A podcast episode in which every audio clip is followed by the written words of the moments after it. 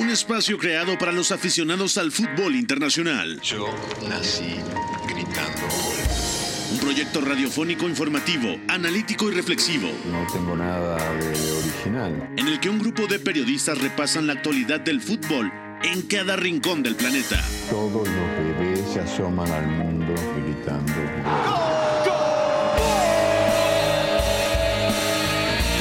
Todos, quise ser jugador de fútbol. He sido el peor pata de palo que se ha visto en los campitos de mi país. Arranca Catenacho W, la casa del fútbol internacional.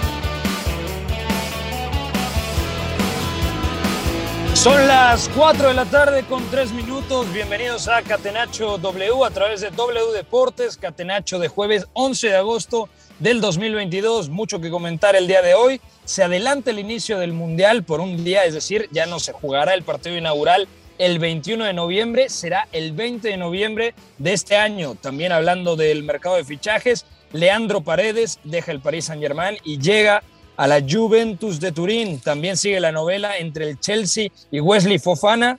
Parece que había un acuerdo, esto se retrasó y el Chelsea sigue pujando porque sigue necesitando Thomas Tuchel un central de garantía.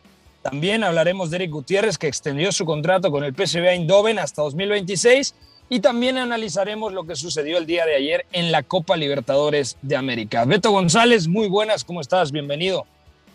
Hola Pepe, ¿cómo estás? Abrazo para ti, para todos acá en Catenacho W. Nos vamos a divertir, es un programa bastante bueno el que tenemos hoy, sobre todo porque hay mucho humo, hay cosas que tienen que terminar pasando pronto para que sí se den en el mercado de fichajes y por supuesto la Libertadores, ¿no? Que ya va dibujando las semifinales. Ayer hablábamos de los brasileños y hoy parece que también vamos a tener bastante de qué hablar con eso.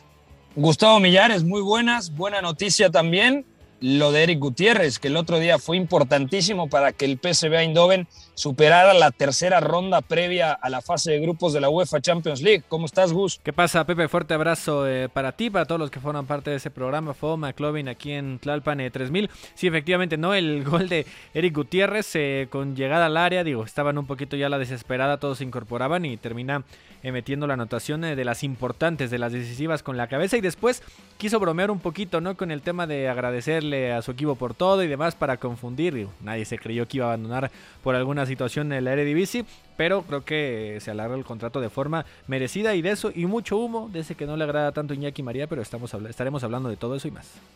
Y hablando del ingeniero, fuerte abrazo hasta Segovia. Lo acaba de confirmar Fabrizio Romano, Adrián Rabiot, nuevo fichaje del Manchester United, así como también hace unas horas ya se habla de que hay un acuerdo definitivo entre el Paris Saint-Germain, Leandro Paredes y la Juventus de Turín. ¿Cómo te va, ingeniero? ¿Todo bien, Iña- Iñaki?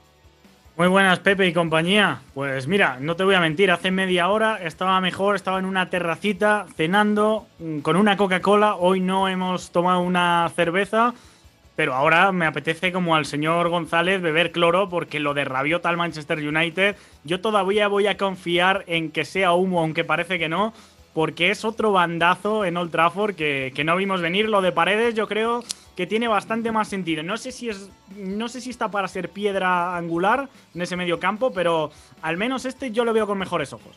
De acuerdo, ahora mismo, bueno, ya lo platicaremos, pero yo creo que Paredes sí cuadra bastante al lado de Locatelli en la Juventus de Massimiliano Allegri. Así que, mi querido Fo, en la producción de este espacio, McLovin en los controles, mándenme a la pregunta del día. La pregunta del día. Non poteva farlo venire dagli Stati Uniti senza farlo giocare. Catenacho W. Como mañana tenemos programa especial de que estamos a 100 días de Qatar 2022, hoy toca hablar por lo menos un poquitín tanto del calcio, la Serie A que arranca este fin de semana, al igual que la Liga Española. Por eso va pregunta doble. ¿Cuál ha sido el mejor fichaje en Italia y cuál ha sido el mejor fichaje en España. Comienzo contigo, Iñaki. En España, el mejor fichaje es. Hombre, habría que ver eh, a corto, a medio, a largo plazo. Eh, en función del precio, yo creo que hay muchas variables. A mí me gusta especialmente el de Jules Koundé por el Barça, porque creo que tenía una necesidad muy clara de fichar un central y creo que ha fichado un central que además le sirve para hacer lo que ya dijimos por aquí, eh, sistemas asimétricos, en algún momento ser lateral derecho, salida de balón que le va a volver loco a Xavi y compañía. A corto plazo, seguramente, yo diría que lo de Robert Lewandowski está por encima. Y luego, pues eh, fíjate, uno un poquito más under en Mallorca. Mm, yo creo que si se sigue en primera división es porque llegó Vedat Murici, Murici y ahora mm, yo creo que por 6 millones o así que le ha costado, me parece que piedra angular absoluta va a ser en el equipo balear. ¿Tú con quién te quedas, Gustavo? Fichaje estelar en España sería para. En España yo creo que me voy a quedar con el eh, tema de Robert Lewandowski, entendiendo a lo mejor que puede ser mucho dinero para los años que todavía puede rendir, pero no es, nuestro, no es nuestro varo, ¿verdad? Tal cual. O sea, yo creo que va a ser un show espectacular tener a Robert Lewandowski. A lo mejor al máximo nivel sí, un año futbolístico, dos años futbolístico, tal vez sea más, ojalá para el Barcelona. Pero creo que ahí sí me quedo con lo, exquisito que va a poder ser tener al polaco en la liga, la contundencia que puede llegar a tener, lo inteligente que puede llegar a ser, más allá de que pueda ser un eh, delantero más que contundente, si es eh, lo que puede colaborar con el juego del Barça. Y no sé si soltamos ya el de Italia o viene una segunda pregunta, Pepe. Segunda pregunta habrá. Beto González, en España, ¿cuál sería el fichaje estelar? Diego Jules Koundé.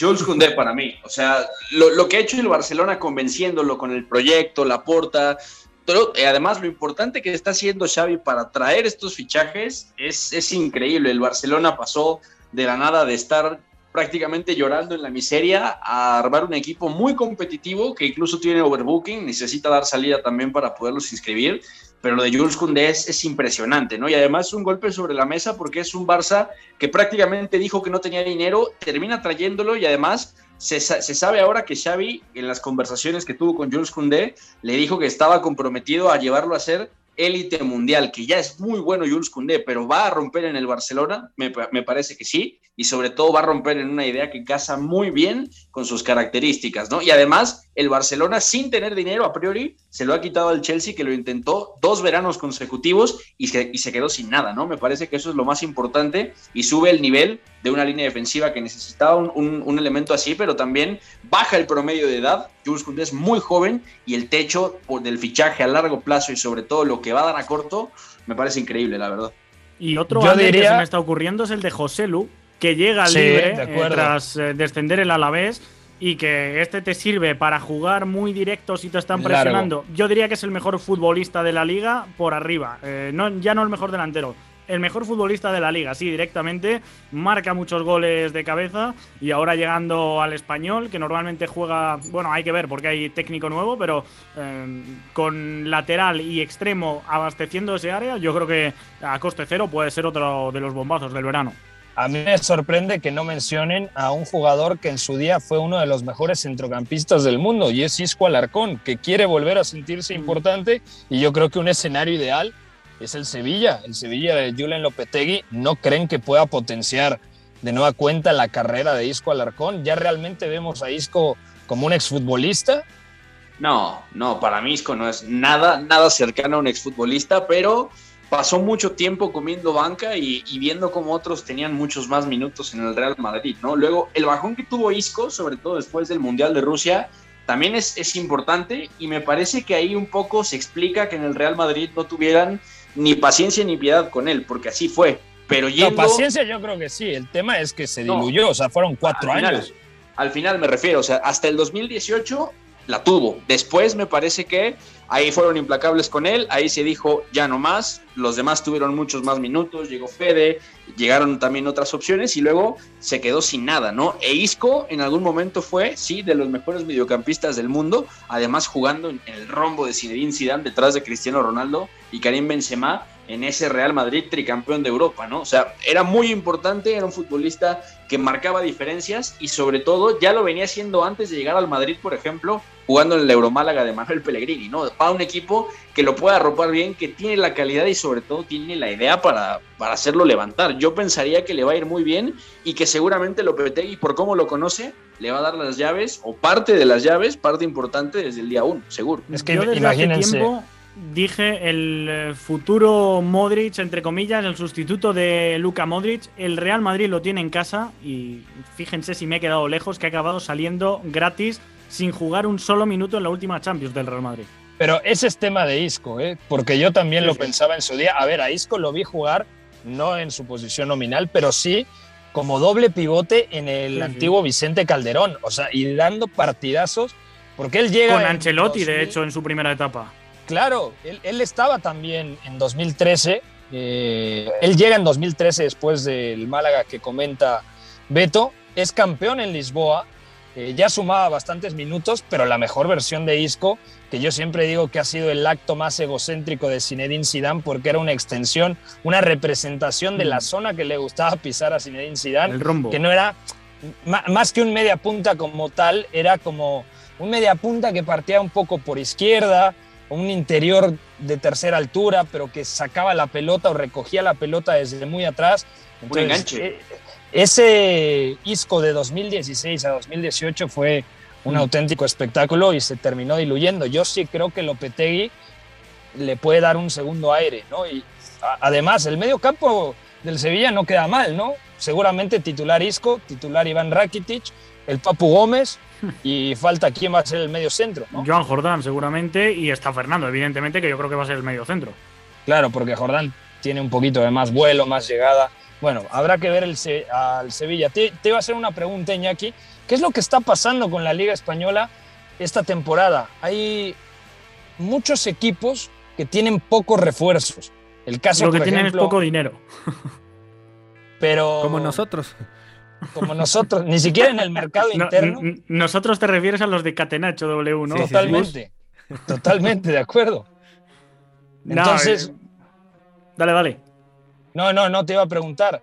Si hay poco dinero, no puede haber algún tipo de movimiento interno. O sea, por ejemplo, lo del Betis puede quedar muy mal parado el, equipo del ingeniero Pellegrini, ¿no? Se ha hablado que William Carvalho se puede ir, que Guido Rodríguez también había interés de la Premier League. O sea, pero suenan más salidas que llegadas. Los únicos dos que se siguen fortaleciendo son el Barcelona, que lo necesitaba evidentemente, y el Real Madrid, que ha dado ese saltito de calidad con Rudiger y con Aurelien Chouameni. Sí, hay que ver. El Betis a mí me deja bastantes dudas su mercado, pero por otra parte, si no pierde lo que había y acaba firmando Héctor Bellerín, al cual ya la canción del verano en España se la han remixeado con su letra, con su historia. O sea, hasta ese punto llega el hermanamiento entre la afición y el lateral derecho de momento del Arsenal yo creo que le puede quedar esa plantilla curiosa eh, que sea una continuación de la temporada pasada. Pero claro, los refuerzos, mm, Luis Enrique eh, como extremo quizá te pueda dar algo diferente. Eh, atrás ha llegado el central del Alacho, se me ha ido ahora mismo el nombre, el brasileño, que no me convence, honestamente. Así que, bueno, el mercado del Betis suena a War incluso. sonar suenan, pero no acaban de llegar. Y efectivamente, lo decías tú, Pepe, hay más mercado interno que otra cosa, porque, por ejemplo, la Real Sociedad se refuerza con Bryce. Eh, eh, ¿Qué más media tablas hay? Ah, eh, Manu Sánchez, por ejemplo, también que tenía cedido a, o sea, el Osasuna que tenía cedido a Manu Sánchez desde el Atlético vuelve a hacer esa misma operación. Al español llegan José Lu y Brian Oliván. Más o menos en esa zona media de la tabla, la tendencia es fichar eh, lo que hay en la liga, porque los precios de aquí están mucho más devaluados que fuera. De acuerdo. Y ahora, cambiando de país, en Italia, comienzo contigo, Beto. ¿Cuál es el fichaje que más te motiva?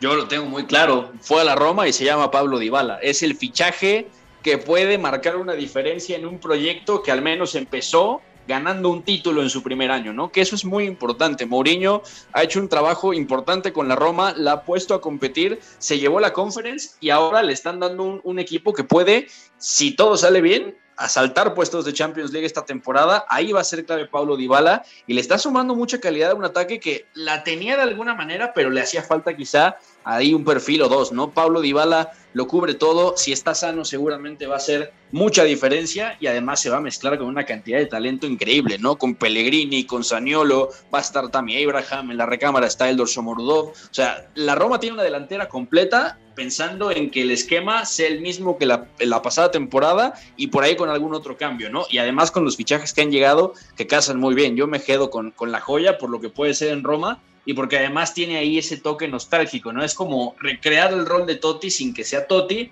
pero siendo el, trecuartista, ¿no?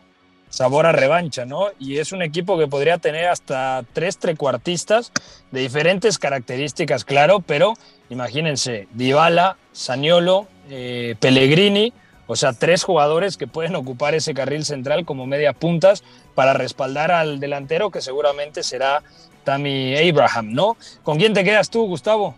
Eh, obviamente creo que no hay quien se le compare tal cual a Paulo Dybala, pero sí tenía otras dos opciones pensadas, ¿no? Y una de ellas que sí puede estar relativamente cerca de Paulo Dybala es Romelo Lukaku, eh, en el sentido de que esta vuelta a la Serie A lo regresa creo que al fútbol donde más lo hemos visto feliz, ¿no? Y lo, lo hemos visto feliz porque creo que es donde él mismo se tiene más fe y, y más confianza. Uh -huh y creo que si él está a gusto, ya demostró que puede hacer locuras como tal en la delantera. Siempre va a ser eh, muy atractivo ver a Lukaku eh, en acción, Romelu, con la potencia, con eh, la fuerza física, donde a veces sí, los centrales incluso salen volando. Creo que puede ser también algo bastante bueno para la Serie A dentro de los que se reforzaron bien. Y una opción muy personal, creo que también es volver a la Roma y a los compañeros de Pablo Dybala y es el tema de Jorginho Bagnaldum, que creo que puede ser muy interesante, que se puede también pelear ahí Buen por fichaje, un puesto, sí. Eh, en el medio campo titular, que entiendo que, que, puede haber ahí un revulsivo de lujo, ¿no? Por los hombres que va a tener eh, en este caso el cuadro de la loba, pero creo que Bagnaldum puede sorprender a muchos porque físicamente pues va a estar todavía al 100 otros dos, tres añitos al menos.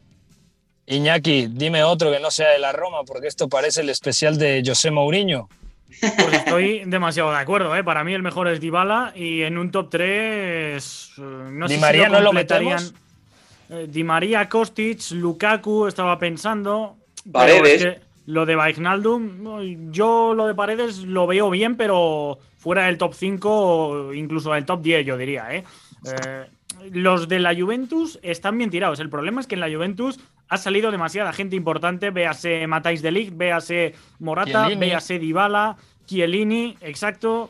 Mm, Es que ha vendido demasiado la Juventus y no estaba para vender demasiado, pero lo que ha llegado incluso Bremer, eh, si mantiene el nivel del Torino, me parece que es un señor fichaje para la Juventus. Por no enrollarme mucho, voy a decir Lukaku por cambiar un poco, pero lo de Kostic y Di María hay que verlo, porque yo creo que estos dos eh, tienen esa capacidad para atacar desde lejos, no estando sino llegando, y que Allegri construya más o menos lo que vimos la temporada pasada de transitar al espacio. Lo de Lukaku, ah, pues al fin y al cabo ya lo vimos, el equipo es parecido a lo que había y por lo tanto debería de funcionar Yo creo que también en el año, de forma parecida. tanto Iñaki como yo no nos vamos a volver a subir al barco de la Juve, ¿verdad? Había esperanzas, pero se ve difícil. Nah.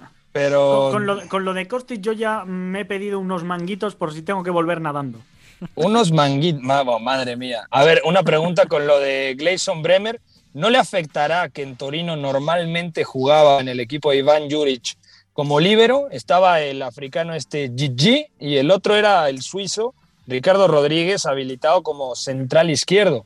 Pero Bremer era el líbero para muchas veces anticipar, para cortar y defendía muchas veces hacia adelante por este Siempre. sistema muy agresivo del Torino, parecido, por ejemplo, a lo que hacía Gasperini o hace Gasperini en Atalanta, ¿no? Sí, Sí, sí. Y aquí el tema es que Bremer básicamente pasa de ser el último hombre de una línea de tres a tener que sostenerla por momentos si Leonardo Bonucci llega a fallar, que cada vez es más probable, ¿no? Bonucci tendría que ser el líder de la defensiva, pero luego Bremer tendría que estar ahí, ¿no? Y en general va a ser una Juventus que al menos de inicio no, no cambiaría la línea de cuatro que usó Allegri la temporada pasada. Y ahí entran los problemas, porque Bremer no va a cubrir nunca lo que era Matthijs de Ligt, Bonucci va en caída, es natural, pero habrá que ver qué tan bien puede llegar a rendir.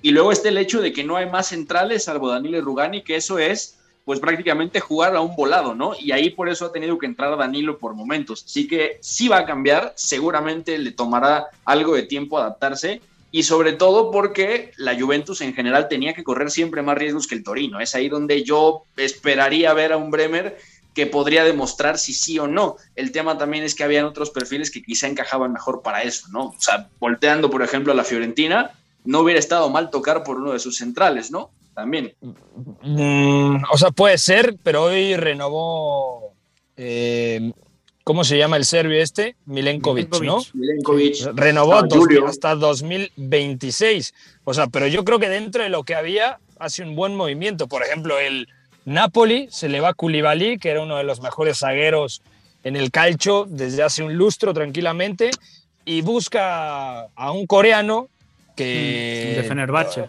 Del Fenerbahce, 1.90, buen físico, zancada, va bien al corte. Eh, Kim Min Jae creo que se llama. Sí, sí. Bueno, es Min Jae Kim. O bueno, el nombre. Hyun como sea. Hyun Son Min. Esto es como ya Pero Turei, Turei, ya, ya. No vas a buscar tu refuerzo en una liga de menor nivel. O sea, yo creo que con Bremer se le está jugando la Juventus al estado de forma inmediato porque la última temporada Bremer fue de los mejores zagueros, ¿no? Ahí está Fikayo Tomori, Kalulu también lo hizo muy bien, pero Bremer yo creo que era el objeto de deseo, bueno, sin más, se lo quitó al Inter de Milán. Recordarán que el Inter mm, eh, solamente estaba pensando en dejar a Milan Skriniar ir al Paris Saint Germain si lograba el fichaje de, Bremer. También os digo que si se queda Skriniar, el mejor fichaje del Inter, ¿eh? incluso te diría que mejor que lo de Lukaku o al nivel. A mí me parece un centralazo eh, Skriniar y que en el Inter eh, ha encajado de lujo en esa línea de tres. Y una última, Charles de Kettler. Nadie va a hablar de la joven perla de Bélgica. Puede jugar de media punta. Ha jugado de interior cuando el Brujas eh, jugaba con línea de cinco, muchas veces interior, sí, de tercera altura, más relacionado con, con la media punta, ¿no? Más como un centrocampista suelto. Pero a mí me parece que este chico tiene todos los argumentos para cuadrar de entrada, encajar muy bien en el sistema de Stefano Pioli. Y número dos, para tener una carrera por lo menos de 10 años en la élite. Es muy joven, apenas va a cumplir 22 años. Sí, sí, de acuerdo. Y aquí el tema con Charles de Ketteler es que hay que ver a dónde lleva la idea Stefano Pioli, porque la temporada pasada vimos jugar ahí a Brahim Díaz, un más interior de tercera altura o media punta, y también vimos jugar a Frank Kessie por momentos, pero más como para presionar, ¿no? Siendo un mediocampista muy enfocado a morder al rival cuando iniciaba jugadas. Entonces, yo quisiera ver qué quiere hacer Stefano Pioli porque lo de, de le da muchas posibilidades, ¿no? Jugar con un 9 no nominal, que va a ser más falso 9 que otra cosa, jugar con dos 9, uno más segundo punta que el otro, o incluso ver qué tanto agita y en una de esas vemos a Charles de Ketteler sí como interior en algún caso, ¿no? Como un interior izquierdo. La verdad es que es muy interesante. Yo pensaría que es un fichaje top 5, sobre todo porque al Milan le abre tres o cuatro opciones de golpe por el tipo de jugador que es, ¿no? Y mejora también, aparte de la nómina de la delantera, porque incluso es un mejor jugador para ciertas cosas, por ejemplo, que Divo sin decir lo que ha hecho Divo Corigi en el pasado, ¿no? En general, De Ketteler es muy versátil y le da al Milan esas opciones para no ser un equipo que a veces puede especular un poco de más en ataque, ¿no? Hay opciones, se puede juntar mejor y hay mucho talento ahí también, o sea, me parece que eso es lo más importante. Y ahí yo, yo no sé si el Milan también lo está viendo como un, sé que en algún momento no lo voy a poder retener, porque también el Milan se lo quita al Leeds, o sea, si hablamos que la Juve le quita a Bremer al, Inter, bueno, el, el Milan le terminó sacando el fichaje al Leeds por menos dinero de lo que iban a ofrecer. El Leeds pedía 40 y el Milan dio 36. También es un golpe sobre la mesa, pero estoy seguro que están mentalizados a que en unos 3 o 4 años, si todo sale mejor, incluso en menos tiempo, se puede terminar yendo a la Premier tranquilamente. Voy a tirar mi puya. En el momento en el cual el Leeds United se salva en la Premier League, el mismo día a la misma hora, el Milan estaba ganando la Serie A. O sea, este, hasta, ese punto ha llegado la cuestión del de el dinero que hay en la Premier y el que falta en el resto de ligas. Dicho esto, lo de Charles de Ketteler, un poco indefinido, pero yo creo que puede funcionar como media punta. En banda derecha siendo zurdo, que la banda derecha yo creo que es la posición más indefinida del sistema de Pioli. Y como falso 9 me, me encajaría bastante bien. De acuerdo. Vamos a ir a una pausa al regresar. Platicamos y le metemos el diente a la Copa Libertadores de América. Solamente falta uno de los cuatro invitados a las semifinales. Ayer el Palmeiras milagrosamente eliminó al Atlético de Mineiro. Pausa. Están escuchando Catenacho W. Volvemos. Lo que para mí es el fútbol.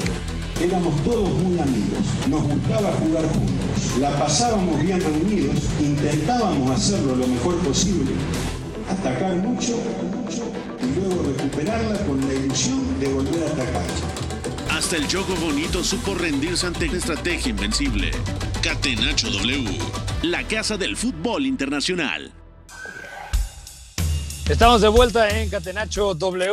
Gustavo Millares, Beto González, Iñaki María y un servidor Pepe del Bosque. Le pido al productor que para cerrar el programa del día de hoy nos prepare algo de la Rosalía, que le gusta mucho a su compatriota eh, Iñaki María. Así Menos que, los amistosos. Vayan, vayan teniéndolo ahí, por favor. Es catalana Rosalía, ¿no? Tengo entendido. Sí, es catalana. es catalana, muy bien. Bueno, ahí te... No, no, ¿no le haces al, al 100%. ¿No le haces al perreo? No, Menos que a los amistosos. Está bien, bueno, vamos a seguir hablando de lo que más nos gusta, de música, no, de, fútbol, ya hablando en serio.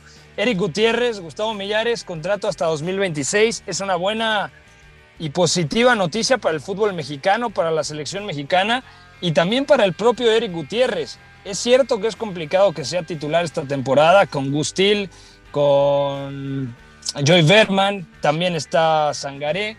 Pero bueno, el hecho de que lo renuevan significa que el nuevo técnico, Ruth Van Nistelrooy, lo toma en cuenta.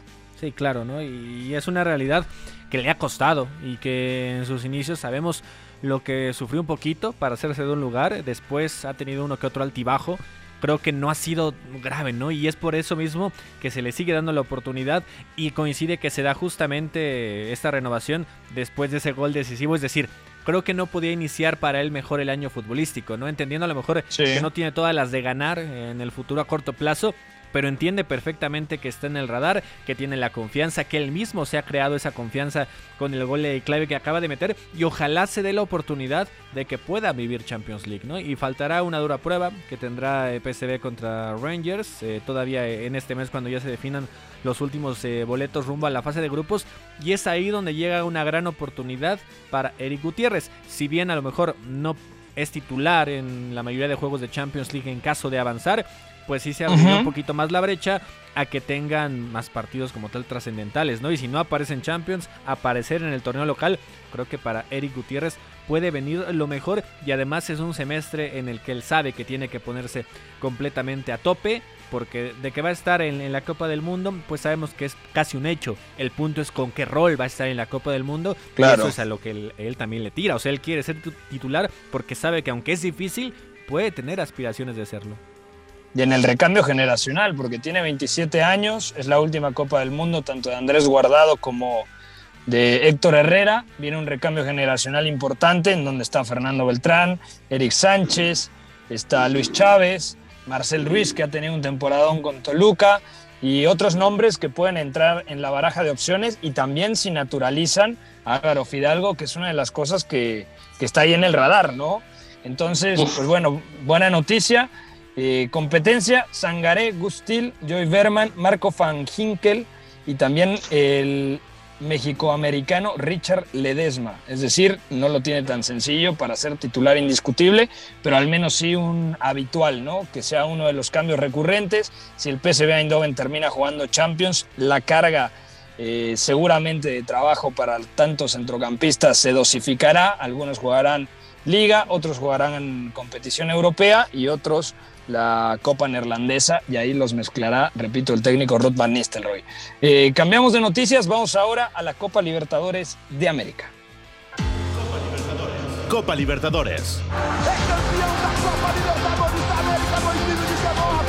Catenacho W.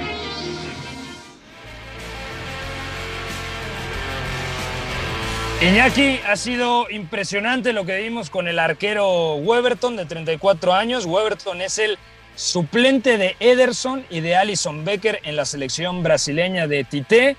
Ayer por ahí de 55 minutos con un hombre menos y los últimos 10 hasta con dos expulsados el Palmeiras sobrevivió contra un Mineiro decepcionante a ratitos podríamos decirlo, pero la gran figura del, partido es el arquero eh, Weberson, Weberton, perdón.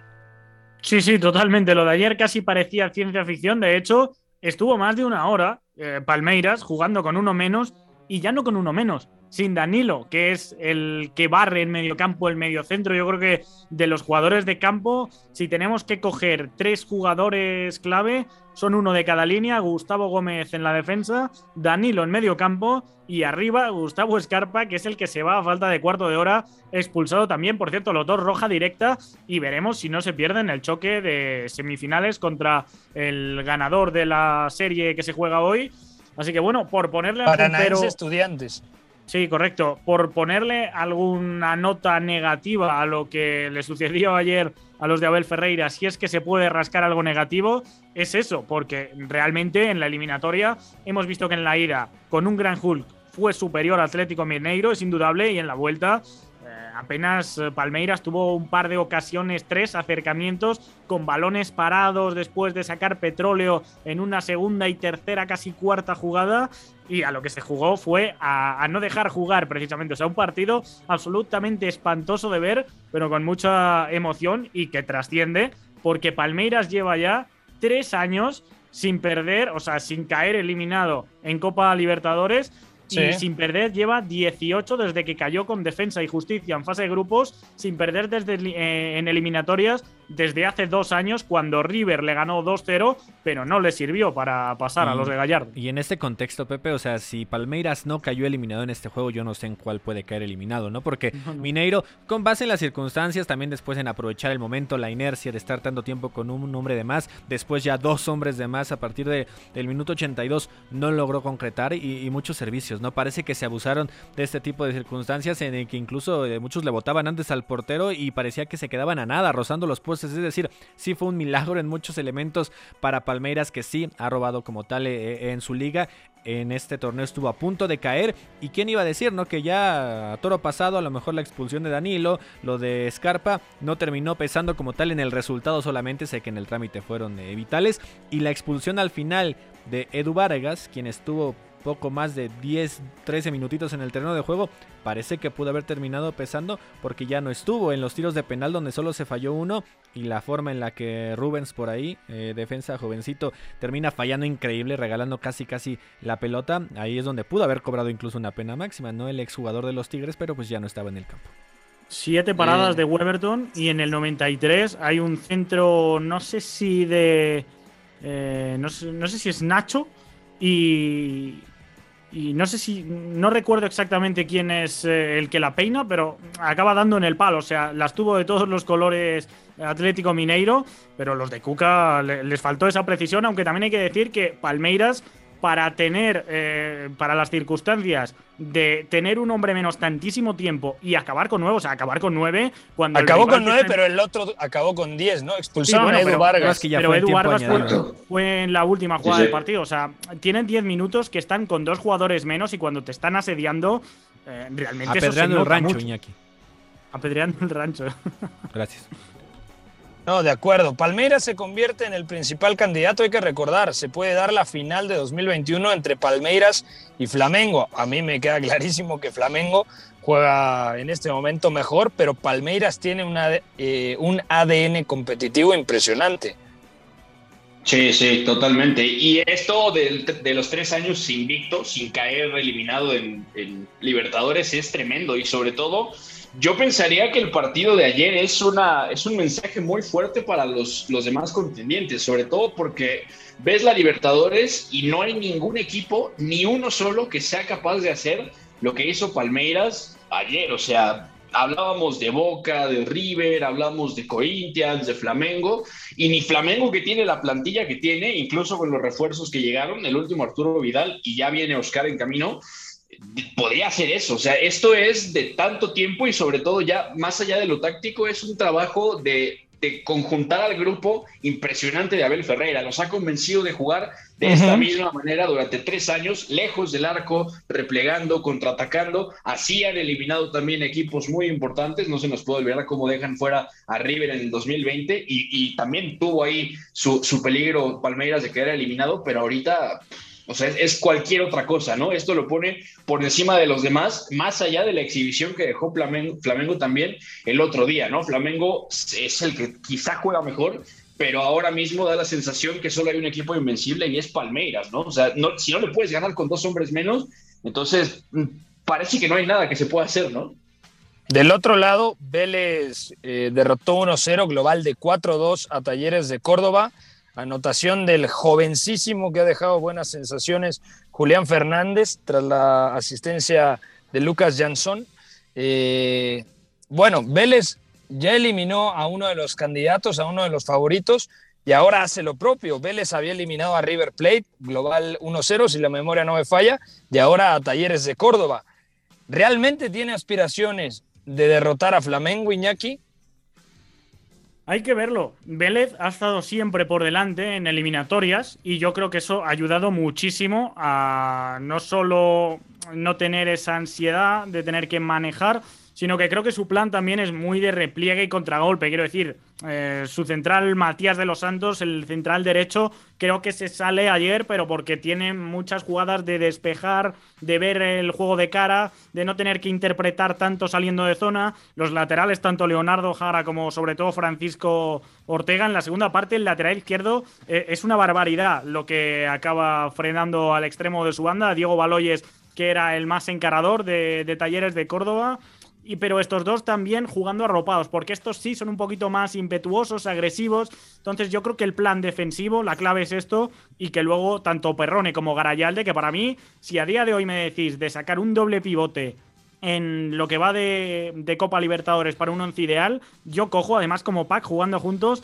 a los dos sub-23 de, de, este Vélez Sarfield y arriba, pues Lucas Prato peleando lavadoras en juego directo, Orellano y Jansson llegando, interpretando muy bien los espacios. Yo creo que le va de cine, sobre todo se entienden muy bien los jugadores de, de Vélez, pero claro, mm, si, si Flamengo se pone por delante, ya no es solo que Vélez no pueda jugar a esto, sino que Flamengo va a poder correr a placer y con espacios me da la sensación de que le puede hacer muchísimo año. Por cierto, el entrenador de este Vélez es eh, Alexander el Cacique Medina, que, mm, paradojas de la vida, es quien acaba clasificando a Talleres para esta que es la tercera Copa Libertadores de su historia.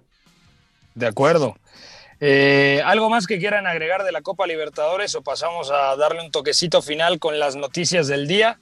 Yo creo que. Bueno, hay una cosa, Pepe. Rápido, decir, perdón, Gus, que justo Alexander Medina va a estar suspendido. Se fue expulsado en el partido de vuelta, así que no va a estar en la ida de semifinales, seguramente como lo que vimos también en el partido de ayer. Y ojo con esto, porque también eh, el cacique Medina tiene antecedente en internacional, en el Inter de Porto Alegre. De hecho, lo contrata Vélez apenas en mayo.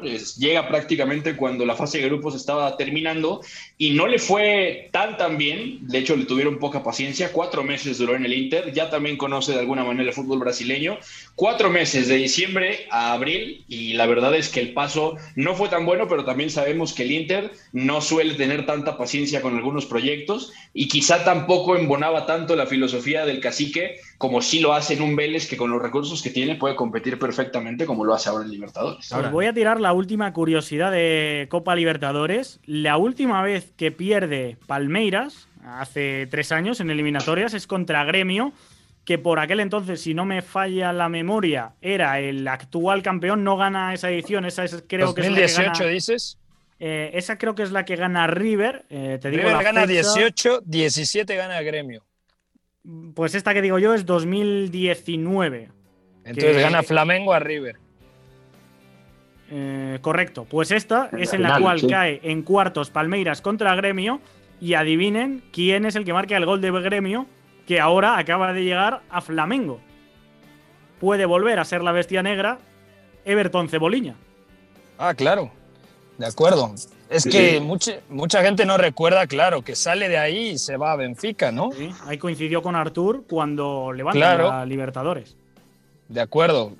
Con Artur Melo, que luego va al Barcelona, mm. que además lo enfrenta y Luan también estaba, claro, de acuerdo. Jean-Pierre, Alison, eh, Allison, Jeromel Kahneman, Mateus Enrique, que es el que ahora estaba en el Sassuolo.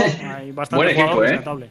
Sí, sí. De acuerdo. Gustavo Millares, ¿quieres agregar algo más? No te dejamos hablar. Ya lo sé, ya lo sé, pero ya respiro profundo, ¿no? Entonces, eh, mira, yo creo que Estudiantes, a ver, hoy tiene eh, más esperanzas en mi punto de vista, a lo mejor de lo que le podíamos ver eh, a Vélez ya con miras al partido de Flamengo que le viene, ¿no? Porque, a ver, Estudiantes es un equipo que se sabe cerrar muy bien, el equipo como tal de Zielinski, y aunque no, estoy diciendo como tal que Mineiro sea un flano, pero viene de 3-0 a 0 como tal Estudiantes, ¿no? Y sabe jugar este tipo de, de rondas, pero creo que ya en el mano a mano, el enfrentamiento que yo puedo vislumbrar de semifinales, el brasileño contra el argentino, yo creo que ahí sí niveles ni estudiantes van a tener con qué evitar la final entre Palmeiras y Flamengo. Mm, yo esta vez voy con Flamengo. Ah, soy admirador de Palmeiras por cómo compite. Abel Ferreira me parece un eh, extraordinario técnico, pero a día de hoy sí creo que el equipo que mejor juega en el continente, y no es que lo vea cada semana en el Brasileirao porque no me da la vida, pero en Copa Libertadores este Flamengo tiene mucho. Y además creo que es la mejor temporada, por lo menos a nivel continental, a nivel Copa Libertadores, de Georgian de Arrascaeta, que en su momento pintaba para ser uno de los centrocampistas más talentosos de Uruguay, pero se quedó como un escalón por debajo porque no dio el salto a Europa como si Torreira, Bentancur o el propio Fede Valverde. Ahora está jugando realmente bien y el otro día me pareció contra Corinthians el mejor de Flamengo, ¿no? ¿Ahí siguen? Sí, sí, sí. Perfecto.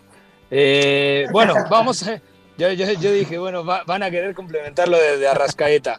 Eh, vamos con el tema Frenkie de Jong. ¿Qué está pasando? Beto González parece que el Chelsea no solamente tiene entre ceja y ceja a Wesley Fofana, el zaguero de Leicester, sino que también está el tema de Frenkie de Jong, que es una opción real ¿no? para el equipo de Thomas Tuchel. Sí, sí, de acuerdo. Lo de Wesley Fofana, para decirlo primero, se estaba esperando una oferta de 70 millones de libras. Esa es la posición de Leicester, que serían cerca de 80, de 80 millones de euros. Y eso no ha cambiado y el Chelsea tiene que decidir qué es lo que va a hacer porque ya lo comentábamos un poco ayer cerrando el programa. Esto llevaría el mercado de fichajes del Chelsea este verano a 200 millones de euros tranquilamente. Entonces, aquí el asunto es que el Chelsea debe prepararlo bien, tiene que hacer todo el paquete del salario porque el jugador está convencido y está presionando al Leicester para irse. Él quiere ir al Chelsea. Entonces, ahí hay un tema. Luego lo de Frenkie de Jong, hay bastantes cosas y lo primero que hay que decir es que, según han dicho en, en España y en Inglaterra, la decisión de Frenkie sobre quedarse o no tenía que hacerse hoy. O sea, le dieron el, deadline para que decidiera hoy y lo comunicara al club si quería irse o quedarse, pero el asunto en otras cosas no cambia, ¿no? Le siguen debiendo 17 millones de euros atrasados en salario y aquí el tema es que eh, con lo que habíamos comentado ayer de que Christensen y que sí tienen una cláusula para irse libres y no los pueden inscribir, lo están presionando todavía más y tienen también ahí el antecedente de que le dijeron que el contrato anterior que había firmado tenía muchas cosas ilegales y que venía también pues básicamente de lo que hizo mal Bartomeu. Entonces, lo están atacando por todos lados y se está hablando incluso que el club que lo quiera fichar tendría que abonar un porcentaje del salario que le debe el Barcelona para podérselo llevar. No se sabe cuánto, pero una fracción de esos 17 millones tendría que pagarla el Chelsea o el Manchester United y eso obviamente llevaría el fichaje pues a más de 100 millones de euros si consideramos todo el salario también. Así que es una absoluta locura y se le está acabando el tiempo pero no terminaría siendo un poco más barato por el hecho de que el Barcelona tiene la necesidad de que algún equipo asuma la ficha del neerlandés? Pues eh, no, se ha manejado la posibilidad. O sea, el acuerdo que se tiene y es la referencia que todo el mundo está dando son los 85 millones de euros. Eso es lo que pedía el Barça y el United ahí hizo los malabares necesarios para proponer la estructura de los, de los 65 y el restante, ¿no? O los 75 y el restante. Al final, eso existe y aparentemente no lo van a negociar. ¿eh? Es el precio, pero no están cediendo por el salario. Eso es lo que realmente está atorando todo. De acuerdo. Iñaki María, ¿algo más que quieras agregar, amigo? Poquito, hoy la verdad que no ha habido demasiados movimientos en el mercado de fichaje. Bueno, mira, cierro diciendo que lo que ayer mencionamos al cerrar el programa, eh, el seleccionador de Marruecos, ya no es seleccionador, sino que es ex seleccionador, vaya trabalenguas me acabo de inventar, porque de mutuo acuerdo ha rescindido contrato con la federación, pues eso, a tres meses de que comience el Mundial, cosa que bueno, eh, ya había algún rumor de que el vestuario no todos los tenía a favor por ese enfrentamiento con Joaquín Ziyech y con Nusair Masraoui, parecía que los dos se iban a subir al barco, que no nos subiremos Millares y yo al de la Juve, pero ellos sí parecía que se iban a subir al del Mundial. Finalmente, pues seguramente se suban, pero sin el entrenador bosnio al frente. Bueno, pero esto yo creo que le conviene a Marruecos. O sea, al final, si vas a competir en una Copa del Mundo, tienes que llevar a tus mejores futbolistas. Y si no tienes ahí a Marraui y a Sejek, en un grupo en donde está Canadá, Croacia y Bélgica, mm, suena muy complicado, ¿no? También es cierto, es un buen técnico, los hizo competir muy bien. Muy bien, Marruecos. Solo tres derrotas, ¿no? Sí, sí, en 30 partidos, tres derrotas. Y más allá de eso, me parece que Marruecos, al contrario que muchas selecciones africanas, por no decir casi todas, quizá Argelia, y eso que viene de un año muy malo, y Senegal en cierto punto son las que proponiendo encuentran soluciones, pero mm, el resto mm, a mí me dejan sensación de que necesitan correr y... Mira, nuestro productor no le gusta el fútbol africano. ¿eh? Mira, podríamos cortar esa parte para tenerla guardada como cada vez que diga alguien, diga una tontería. El Saoko Papi Saoko. Pues bueno, con esto nos despedimos. Gustavo Millares, te dejamos con la Rosalía. Fuerte abrazo, Pepe, y mañana invitación a toda la gente a que siga la programación de A 100 días de Qatar. A 100 días de Qatar, mañana programa especial en Catenacho W, analizando a la selección francesa, cómo fue la Copa del Mundo en Rusia 2018 del combinado de Didier Deschamps y cómo está el recambio generacional y sobre todo cómo va a poder reestructurar el ataque ya con la presencia de Karim Benzema. A nombre de Gustavo Millares, Beto González, Iñaki María, La Rosalía, en producción, McLovin en los controles y un servidor Pepe del Bosque. Esto es Saoco Papi, Saoco Catenacho W. Súbale a la radio.